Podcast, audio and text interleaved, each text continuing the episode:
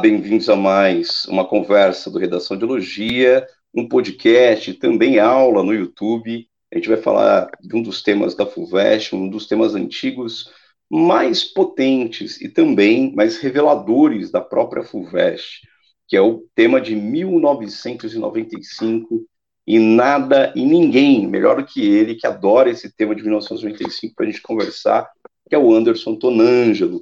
Então a gente vai conversar hoje gente vai dialogar, a gente vai destrinchar o tema de 1995 e na segunda parte dessa nossa aula aqui, desse podcast, dessa aula no YouTube, a gente vai analisar uma redação bem acima da média e por que, que ela não tirou nota máxima. A gente vai dar dicas de como ela tirar nota máxima. Bom dia, Anderson Tonângelo, tudo bem por aí? Como estamos no hemisfério norte, em Portugal? Bom dia, Fabrício. Bom dia, pessoal que está acompanhando a gente aí em mais essa, essa, esse podcast. Estamos, estamos com frio aqui, né? Tá, tá baixando a temperatura nessa época, então é, tudo dentro das normalidades. E vamos lá para esse tema, que é um tema fantástico, esse tema de 1995 da FUVEST, absolutamente contemporâneo, né? Poderia facilmente estar sendo aplicado esse ano e a gente vai falar um pouco sobre essa coletânea. Depois vamos ler o texto, como o Fabrício disse. Então, vamos lá. Vamos começar abrindo ele aí. E a gente vai. O Anderson, é, é interessante, né? Quando a gente pega o tema e a gente vai analisar, né? É, dos vários temas que a gente tem, esse é um dos temas pilares, né, da FUVEST. É. Então, e aí no site, aqui estou navegando pelo site, mostrando alguns temas, né? Machine Learning. Ô Anderson, essa semana a gente acertou na lata, na veia, como diria no futebol de várzea, quando a gente acerta aquele chute na veia, direto, né? É, a Faculdade de Medicina de Jundiaí caiu um tema idêntico ao nosso, né? A gente já é tinha verdade. colocado aqui no site, que é o sharing, né? Que é o compartilhamento de imagens é, são os parentes, né, os pais e parentes compartilhando imagens. Né, tá aqui, ó, só para mostrar para vocês que estava no site há muito tempo, olha quanto tema, ó, olha quanto tema de FUVEST, de Unicamp, de FUVEST, né, e aí por diante, aqui, ó, Sheraton, exposição mais um, mais um que a gente acertou, né, inclusive. Mais um, Anderson, acho que esse, esse ano, assim, do jeito, assim, a gente costuma cercar os temas, essa é a nossa preocupação. Nossa preocupação não é acertar em cheio, do jeito que aconteceu esse ano. Claro. Esse ano foram três, foram três. Aquele, eu e você, a gente dialogando sobre a UERJ, é, tá aí, o podcast está aqui no YouTube, está também é, gravado, e está como podcast, está como formato de podcast, então tá ali uma conversa de uma hora, mais ou menos, sobre a UERJ, e a gente fala que era o livro Uma Janela em Copacabana, a gente fala do, dos temas possíveis e o tema possível, né, sobre a, a, certeza íntima e a verdade é, lá no livro. O outro foi sobre a hipersexualização das divas pop. É, nós acrescentamos ali indústria cultural, não caiu indústria cultural, mas fala do empoderamento feminino, né? E a gente falou sobre isso. Mas, é, tá até aqui, ó, tá até aqui, ó, hipersexualização e indústria cultural. Mas a nossa grande aposta para esse ano, para discussões, se você está tá atenta e atento ao que a gente está falando, nossa grande aposta de diálogo é a indústria cultural. Por isso que ele está aparecendo em dois temas aqui, ó, hipersexualização e indústria cultural, mais modelo é, VUNESP, que caiu, né, e indústria cultural, que é uma coisa muito mais conceitual que a gente leva para a FUVEST. Então, fiquem espertas e fiquem espertos com isso. Anderson, é, vamos lá então é, sobre esse tema. O tema vai abrir aqui para a gente na tela. Vamos lá. É, e... eu, pessoal, passei pelo site, dê uma olhada nos temas. A gente sempre atualizando, trazendo novos temas, discussões que estão em pauta, que estão em alta. Estamos sempre atentos, ligados a isso para criar novas proposições. Então, acessem, fiquem à vontade. Né? Olhem, leiam a coletânea, façam os temas, tem material muito bem, muito bem construído lá e trabalhado com muita seriedade. É esse o ponto, a seriedade com que a gente trata a educação, né, e também a dedicação de vocês aos vestibulares, esses vestibulares extremamente competitivos né, e exigentes. Anderson, vamos começar? Você começa, é você, né? Falando vamos sobre lá. esse tema que você acha fantástico. E aí, por que fantástico? Alguns vão falar que é muito difícil, né? Mas por que você acha fantástico? E mostra pra gente aí o que, que tem nele. É, até boa parte do, do, do, que eu já dialoguei com alunos que falam sobre a dificuldade desse tema é porque esse é um daqueles temas da FUVEST em que não há proposição, proposição definida. Então, ele é um tema para uma leitura, é, enfim, o aluno vai ter que buscar uma intersecção entre os temas e criar a sua própria proposição. Lógico, isso leva a uma dificuldade maior no estabelecer tese, de qualquer maneira, mas a questão, né, é, que eu acho que torna esse tema fundamental é uma dessas discussões que a FUVEST propõe em, em, é, de tempos em tempos, né, de anos em anos, sobre a questão da identidade do indivíduo na, na, na sociedade contemporânea, a construção identitária. E ela faz isso, fez isso em vários outros temas, a gente já até discutiu é, em podcasts anteriores como que os temas da FUVEST eles têm, eles são costurados, né? Como eles são vinculados e estão dialogando normalmente com valores muito é, próximos ou às vezes coincidentes, inclusive. Né? E bom, a coletânea começa com esse icônico quadro do Andy Warhol, né? Que é um, o quadro da, da Marilyn Monroe, o quadro que retrata Marilyn Monroe.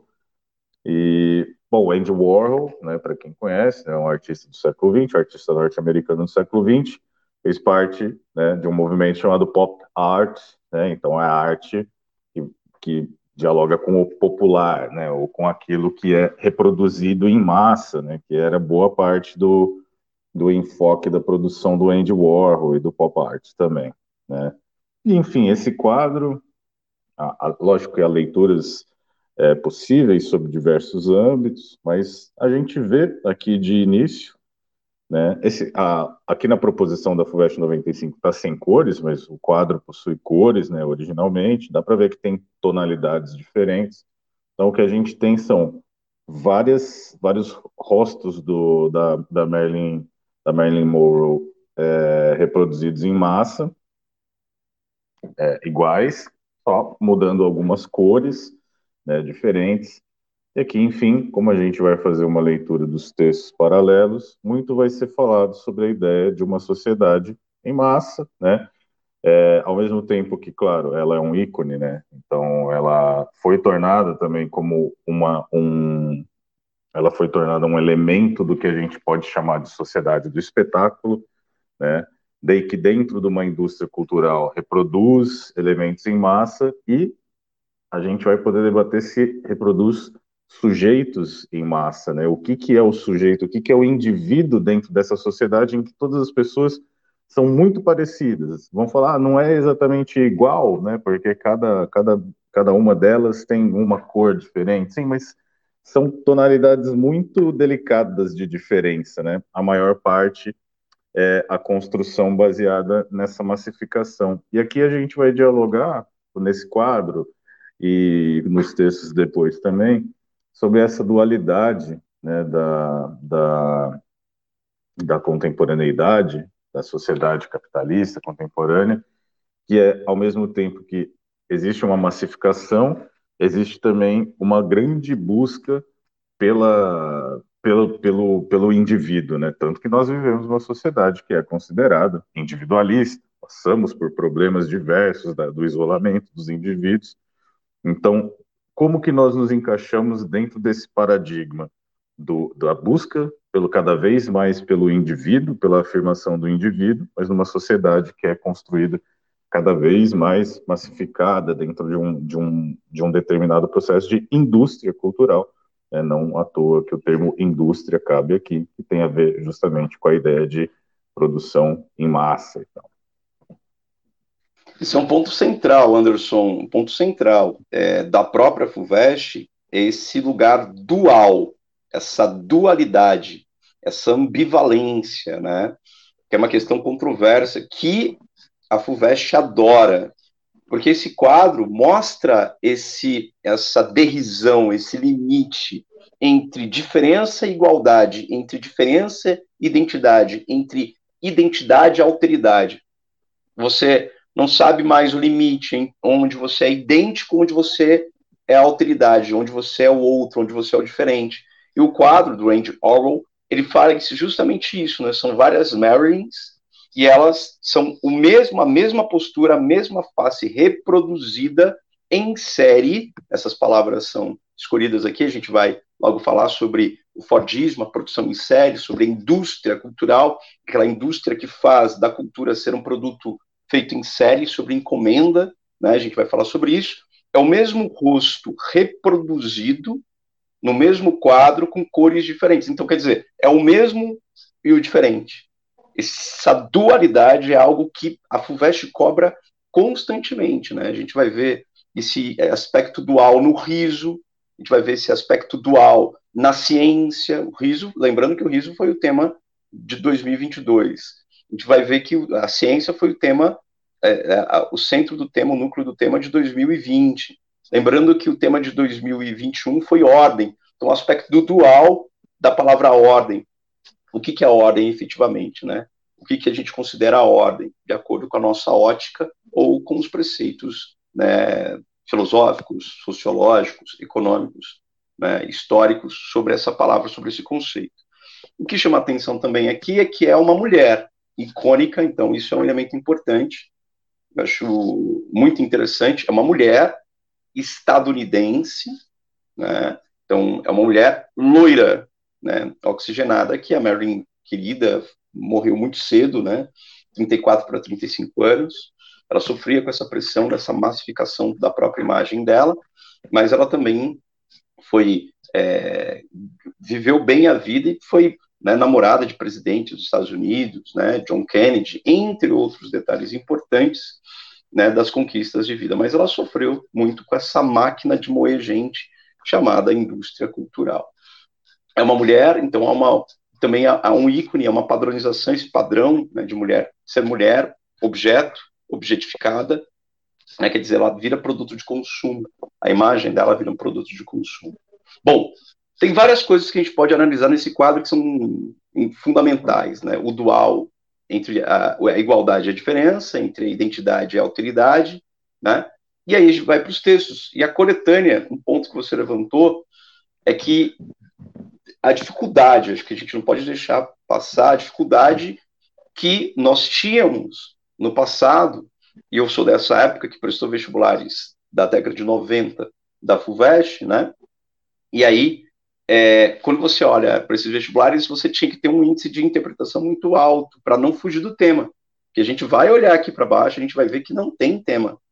Não tem um tema específico. Relacione os textos e a imagem acima, escreva uma dissertação em prosa, discutindo as ideias neles contidas e expondo argumentos que sustentem o ponto de vista que você adotou. Cadê o tema? Cadê a frase tema? Se você erra o tema especificamente, você pode se perder e a nota pode vir zero ou pode vir metade.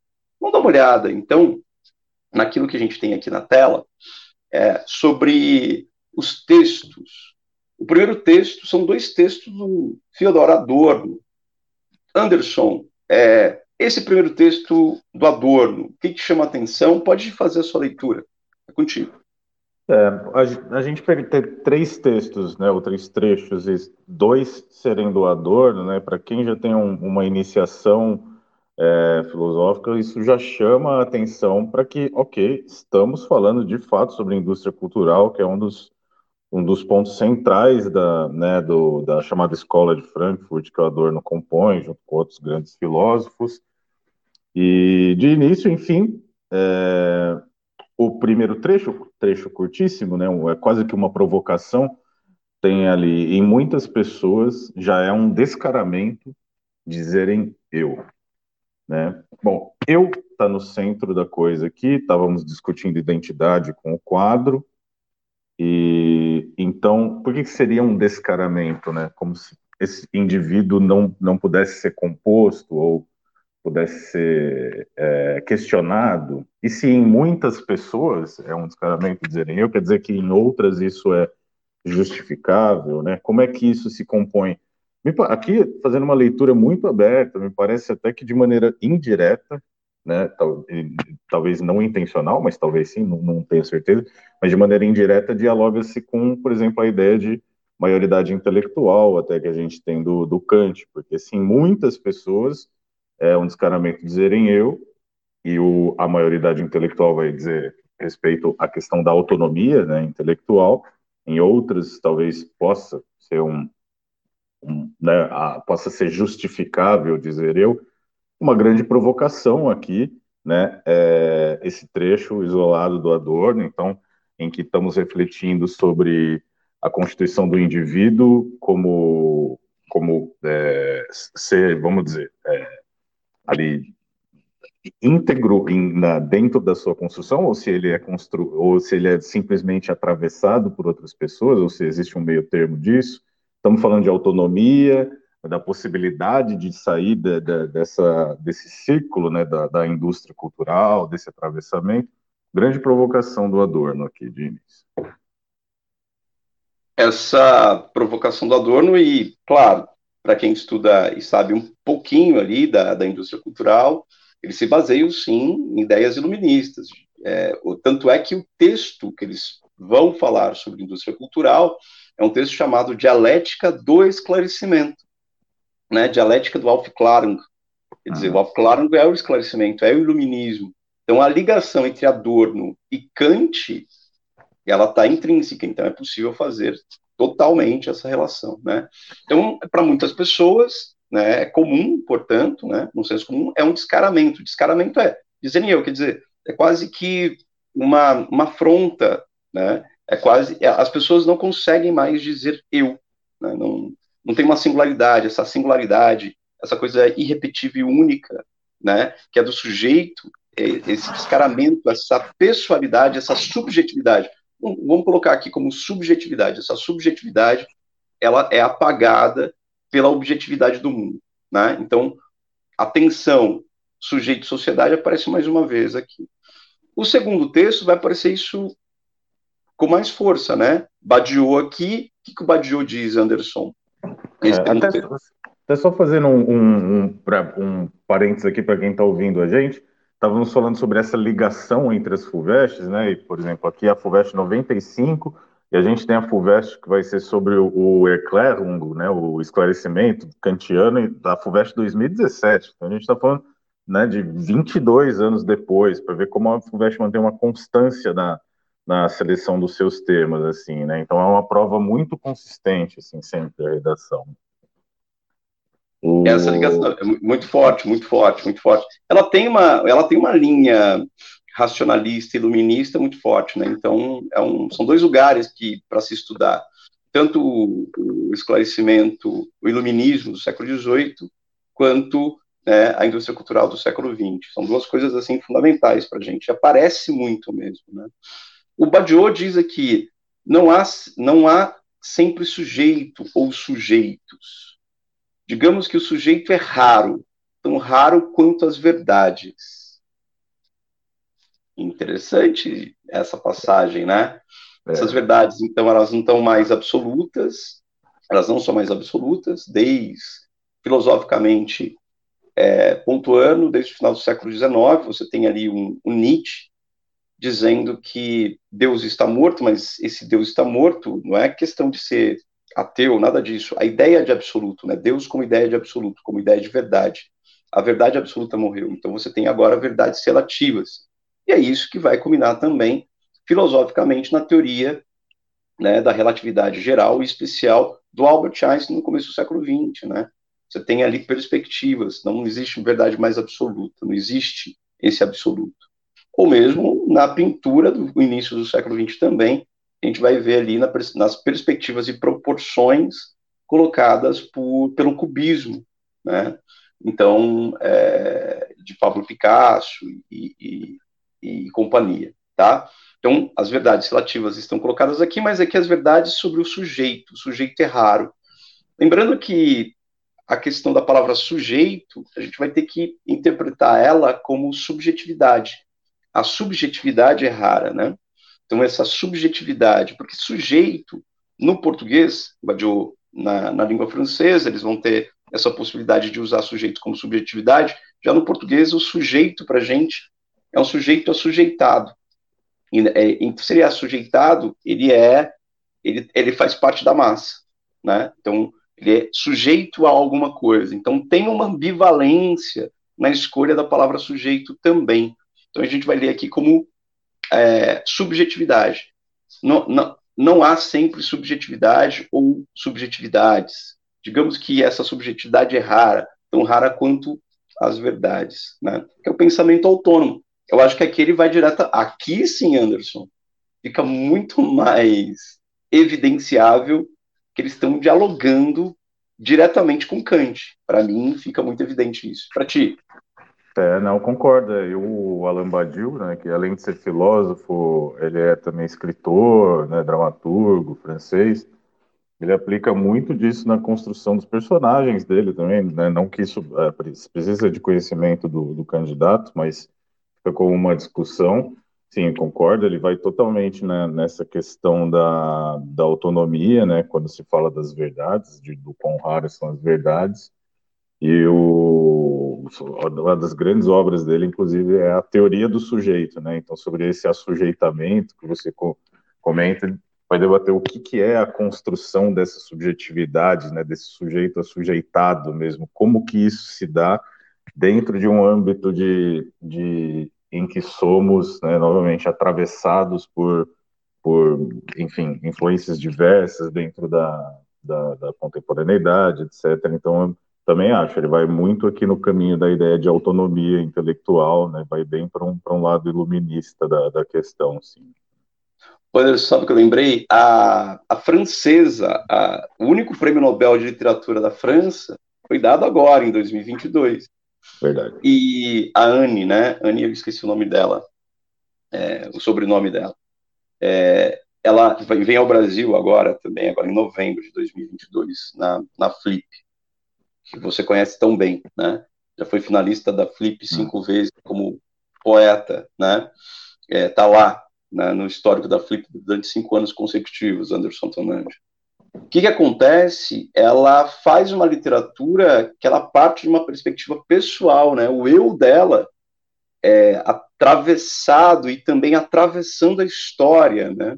Então esse eu, essa subjetividade dela, dialogando, ela fala das relações extraconjugais que ela teve, a, ela tem livros que ela fala de, da, do, do, do, aborto que ela fez, né? Então, quer dizer, é a vida pessoal dela atravessada por várias camadas da história francesa. Bem interessante como essa, esse eu descarado aparece nessa literatura que ganhou o Nobel é, do ano de 2022, e é uma francesa. O último texto, só para a gente terminar, ele é um pouco mais longo, mas ele é curto também, mas mais uma vez Adorno. Então, a FUVEST está dando dicas claras do que ela quer. Quer que você fale de indústria cultural. Vamos ver. Vou ler aqui, só para adiantar. Todos são, todos são livres para dançar e para se divertir, do mesmo modo que, desde a neutralização histórica da região, são livres para entrar em qualquer uma das inúmeras seitas mas a liberdade de escolha da ideologia, que reflete sempre a coerção econômica, revela-se em todos os setores como a liberdade de escolher o que é sempre a mesma coisa. Essa grande crítica aqui do, pegaria esse trecho final, né? A liberdade de escolher o que é sempre a mesma coisa. Né? Que liberdade é essa? Todos são livres para dançar e para se divertir. Do mesmo modo, quer dizer, está falando da, da, da, cultura, né? Dançar e se divertir à hora do lazer, né?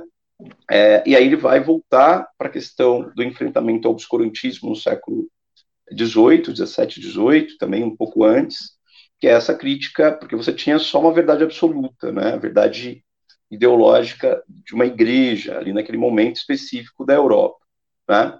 E aí no século XVIII você tem uma quebra esse, com esse obscurantismo e uma quebra também do absolutismo, né? Então são dois inimigos ali do uh, do esclarecimento, do iluminismo. Agora, no século XX, você tem uma indústria que vai construindo sujeitos iguais, né? Esses sujeitos iguais, eles vão ser totalmente, eles são totalmente construídos, né? É, produzidos, reproduzidos em série, como a Marin aqui, né? Os corpos, a gente vai estar falando agora de uma padronização dos corpos, dos sorrisos, dos cabelos, né? É, entre outras coisas, com a ditadura estética, com a ditadura da beleza, que mais uma vez afeta as mulheres, muito mais as mulheres, né? Isso é cultural. Essa construção da indústria cultural mostra uma reprodutibilidade em série e massificação muito grave. O, o, eu gosto muito de uma passagem do, é, do Eduardo Janete da Fonseca, que também entrou na Academia Brasileira de Letras esse ano. Tem um livro dele chamado Trópicos Utópicos. Ah, tive contato com isso em 2015.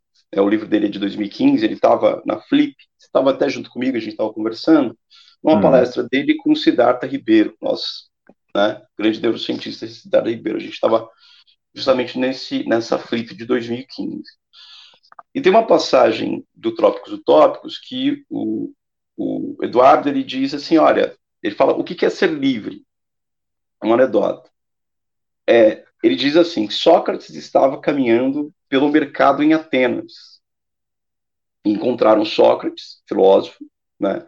Sócrates, o que está fazendo no mercado que você só caminha? E ele responde, eu estou aqui olhando, observando as, quanta coisa eu não preciso para ser feliz. Isso é muito acachapante, isso é muito forte, porque dentro da indústria cultural, dentro da indústria do consumo, para você ser feliz, teoricamente, você tem que ter aquele produto. Aquele carro, aquela roupa, aquele tênis, né? Especificamente. E aí o Sócrates fala: não, eu estou vendo quanta coisa existe das quais eu não preciso para ser feliz. Né? Então, ele é anticonsumista, ele é reflexivo o tempo todo. E a indústria cultural, que ele está dizendo aqui, a grande crítica do Adorno, vai nessa mesma linha, dizendo é, a liberdade de escolher o que é sempre a mesma coisa, é mais do mesmo. Né? Isso é o que nós estamos, isso é o mundo do consumo, isso é indústria cultural. É, a prateleira está cheia de coisas que todo mundo vai consumir igual. Por isso é um descaramento dizer eu, porque é um descaramento ser diferente. É um descaramento pensar diferente. É um descaramento ter utopias. Por exemplo, né, até a palavra utopia foi sequestrada. A palavra utopia foi sequestrada. É. Ah, é um sonho impossível. Não, não é um sonho impossível. Utopia, sem os utopistas, sem os poetas, os escritores, os filósofos, as filósofos, as cientistas, sem utopia, né, a gente não vive. Né? A gente vive mais no mesmo, numa reprodutibilidade no mundo mecânico e robótico. Né? Contigo, Anderson, pode comentar. É, o...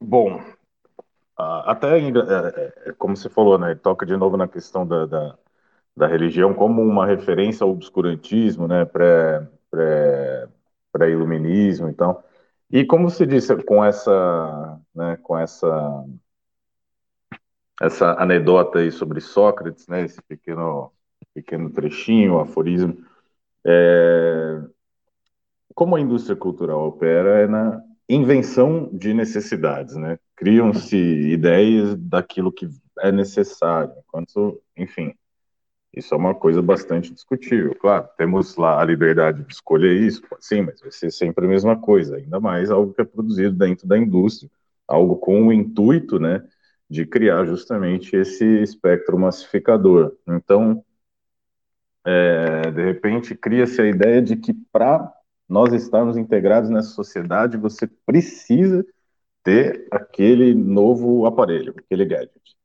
Né? Mas você, Fabrício, vai pegar um azul. Eu, Anderson, vou pegar um vermelho. Isso vai ser a nossa individualização.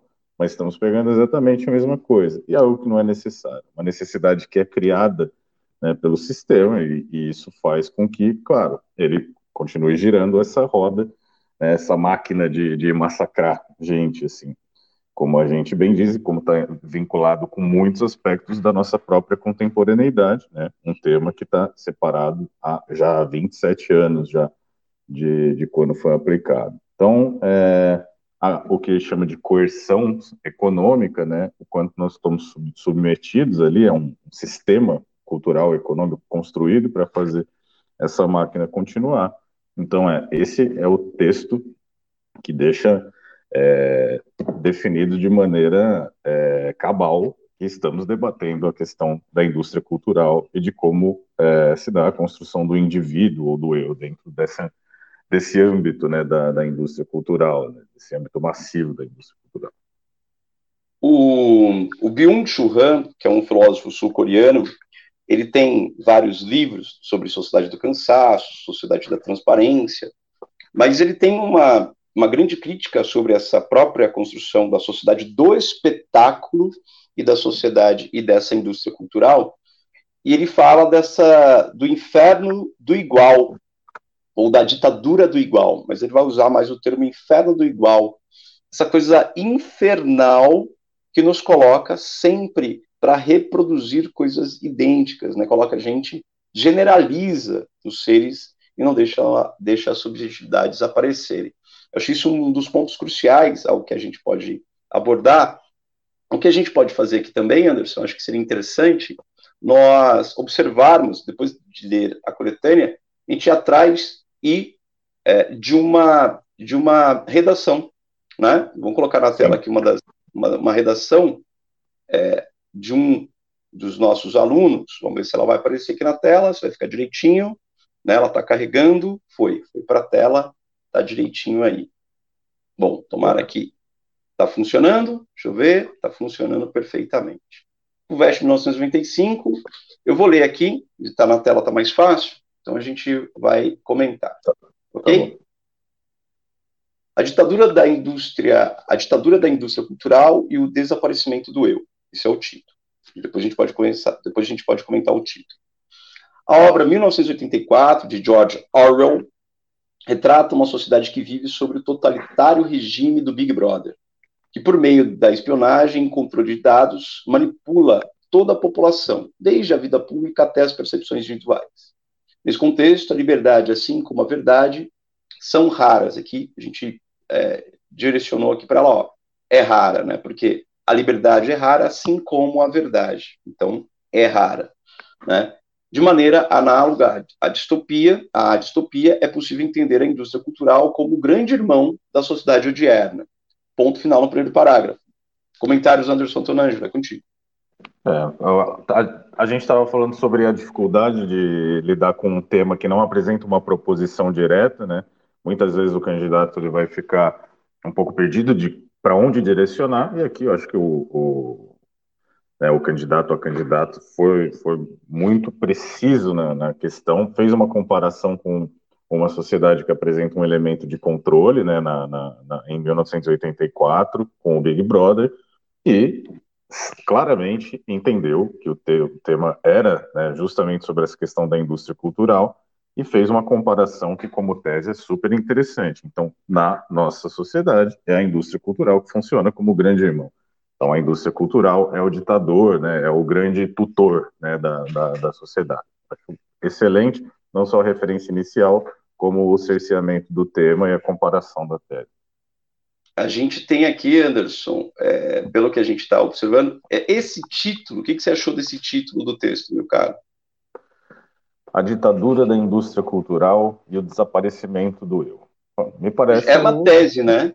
É uma Já exatamente. É é, quando, quando eu falo com os alunos sobre título, me perguntam sobre título, eu falo, se você conseguir já deixar indicado qual é o, o seu pensamento no título, melhor ainda, porque eu começo a ler a linha 1 e já sei para onde que aquele texto vai. Isso reforça muito a fluência da, da leitura.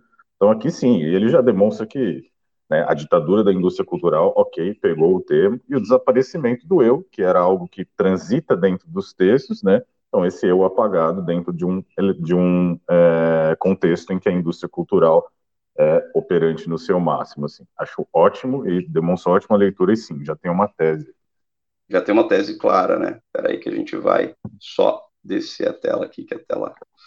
Bom, é, tem uma outra coisa que me chama atenção, efetivamente, aqui, é que fica essa analogia final colocada sobre é, sobre a, a, distopia análoga, de maneira análoga à distopia, é possível entender a indústria cultural como o grande irmão da sociedade odierna, isso daqui é forte, dizer que é poderoso. Sim. É, e aí te dá, né, cria, na verdade, uma, um problema. Qual que é o problema que cria?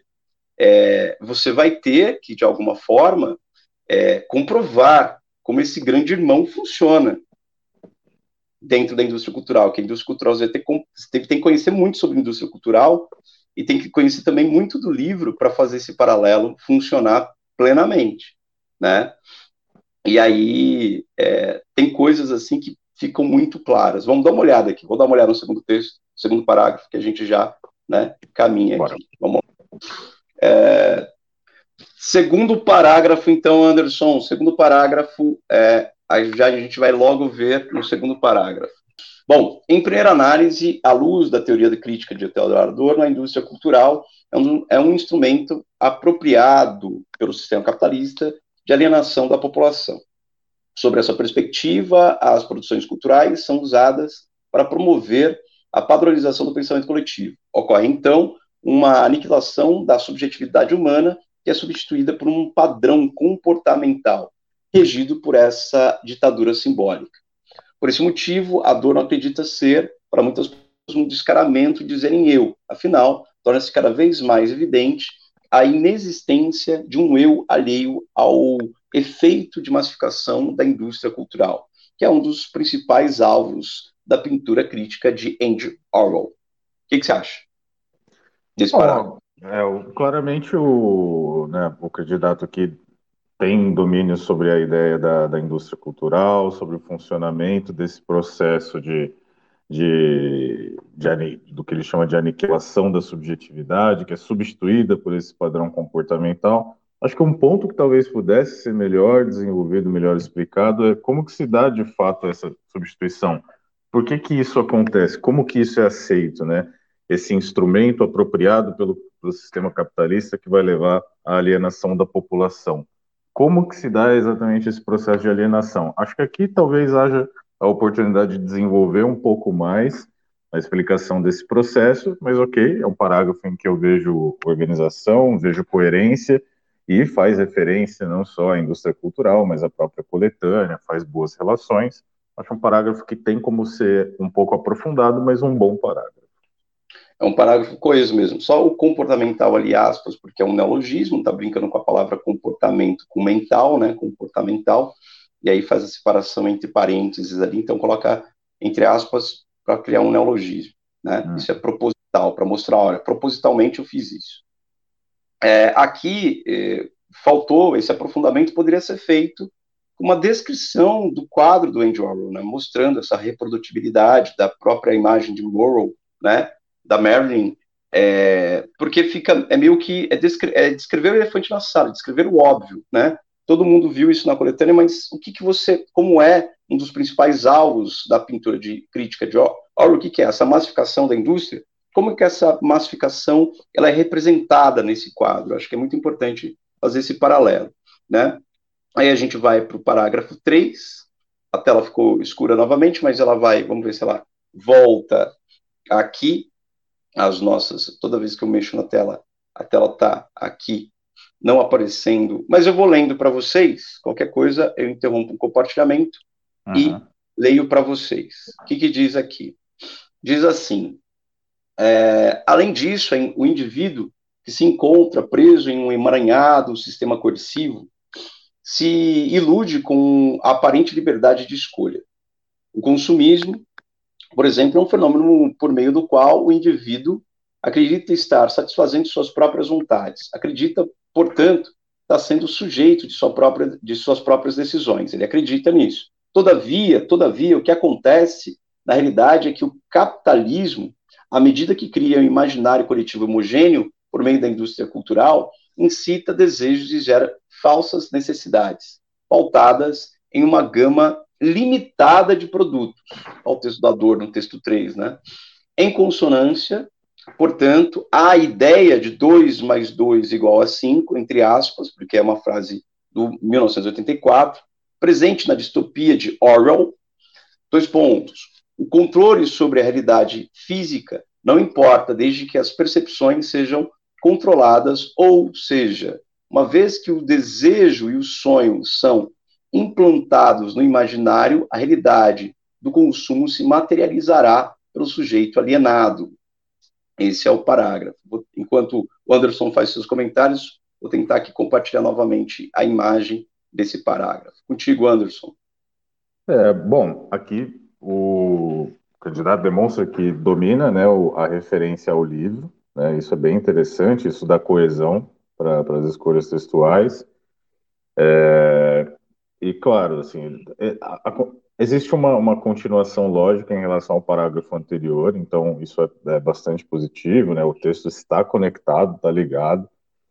É, o que acontece na realidade é que o capitalismo, à medida que cria um imaginário coletivo homogêneo, incita desejos e gera falsas necessidades pautadas numa gama limitada de produtos. Talvez não só de produtos, mas de ideias, né, de, de ideias vendáveis, que muitas vezes são associadas a esses produtos. Talvez aqui, novamente, o, a única coisa que eu sinto a falta, não, não a possibilidade de aprofundamento, é por que, que isso é né, aceito, assim, como que é esse processo de aceitação dessas ideias é, oferecidas né, por esse sistema, assim, e talvez aqui o, o candidato tivesse uma oportunidade de tocar na questão da autonomia, né? Como que essa autonomia é tolhida, né? Como a gente viu na, de ideias que possam ser extraídas da coletânea, mas aqui, como eu estou falando, seria um passo de desenvolvimento, não exatamente de, de correção, mas há um, tem uma possibilidade de levar essa ideia um pouquinho adiante aqui, mas é um bom parágrafo, novamente com ótimas referências, ótima referência ao livro, bem organizado e bem vinculado ao parágrafo anterior. Esse é aprofundamento, é coeso, o texto é coeso, é claro, é, a questão é o aprofundamento mesmo, a hora que coloca em consonância, portanto, a ideia 2 mais 2 igual a 5, que está no livro, explicar um pouquinho mais a importância desse discurso de 2 mais 2 igual a 5, que é justamente uma, uma grande fake news, uma construção de uma grande mentira pelo, pelo Ministério da Verdade, né? A dualidade uhum. de novo, né? Dentro do livro. Como o Winston Smith, que é o protagonista, tenta, ele, o, o eu dele, esse descaramento do eu dele, essa singularidade dele, tenta se aflorar através das anotações, dos escritos que ele faz no seu diário, né? Porém, o que, que é esse 2 mais 2 igual a 5? Explicar um pouquinho melhor isso, porque ficou é, só pincelado, ele só ficou jogado. Explica melhor. Tem um capítulo, tem um capítulo 7 da primeira parte, o capítulo 7 do 1984, sobre esse 2 mais 2 igual a 5, né? Ele vai, uh, o Winston Smith, no caderno sobre liberdade, ele vai escrever uma coisa sobre liberdade, que 2 mais 2 igual a 4, e vai falar assim, e tudo, tudo seria, né, e tudo isso é, é, ele fala que tudo é consequência. Se 2 mais 2 pode ser considerado igual a 4, tudo é consequência. Agora, quando 2 mais 2 é igual a 5, é tudo mentira, é tudo, é tudo em verdade, né? um mundo de fake news, né? um mundo da pós-verdade.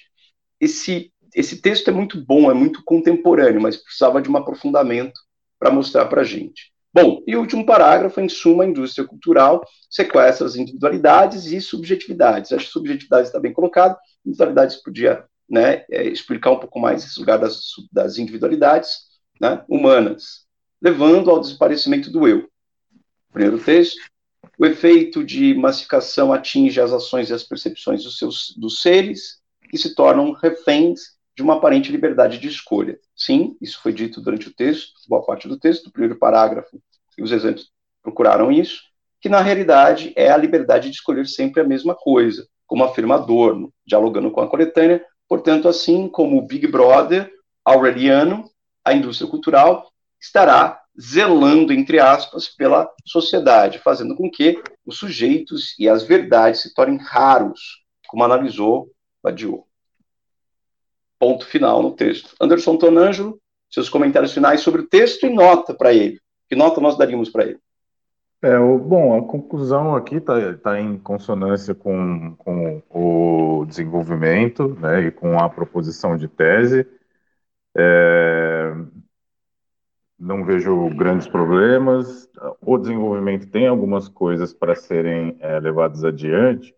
Talvez ali para o item A, eu acho um texto coeso, né, tem alguns índices de aprofundamento aqui. Talvez no item A, algo em torno dos 3,5, né, não sei algo no 3,5, talvez 3, mas 3,5 eu acho justificável aqui. Sim. É, acho, bom, enfim, a, a parte da estrutura, acho bem, bem colocada, assim, né? Tem pontos argumentativos para ser desenvolvidos, mas talvez é, eu acho que é cabível um 3 aqui na estrutura. A linguagem tem poucos elementos, tem alguns elementos, então se a gente fosse até uns 2,5, assim, talvez fosse justificável, mas mesmo assim são pouquíssimos é, elementos de linguagem. Acho que é um texto para transitar aqui, tá lá, entre, entre 9 e 9,5 na, na é. leitura. Assim. É, é, isso mesmo. Se a gente fosse pesar muito a mão nesse texto, um 8,5, né? Tirando de linguagem, um detalhezinho, mas muito pouca coisa. É, acho que é... o, o 9 aqui é a nota que cabe muito bem para isso. Cabe, né? É. E é só esses aprofundamentos. No primeiro parágrafo, nada. No segundo, um aprofundamento, como você indicou. No terceiro, explicar melhor essa coisa de 2 mais 2 igual a 5, né? Que é uma frase colocada. E essa é uma verdade imposta, né? Essa verdade imposta Acho que essa, essa ideia, né, de verdade fabricada, de verdade imposta, impositiva, né, sobre os sujeitos, e não poder olhar para a realidade como ela é, realmente é. É um texto bem acima da média, uma discussão de alto nível. Muito Sim. bem feito, muito bem feito. Anderson, ficamos por aqui então. É isso, meu caro? É isso. É isso. É isso. Então é isso. Gente, obrigado ouçam o podcast. A gente está por aqui sempre produzindo umas aulas gratuitas para vocês no YouTube, deixando aqui gravado. Sempre reflexão, umas reflexões acima aí do, do comum sobre as coletâneas, porque as coletâneas da FUVEST fazem isso com a gente, né? Pedem uma reflexão acima do comum. É isso, Anderson Tomangelo, e se vê na próxima. Valeu, meu caro. Um abraço.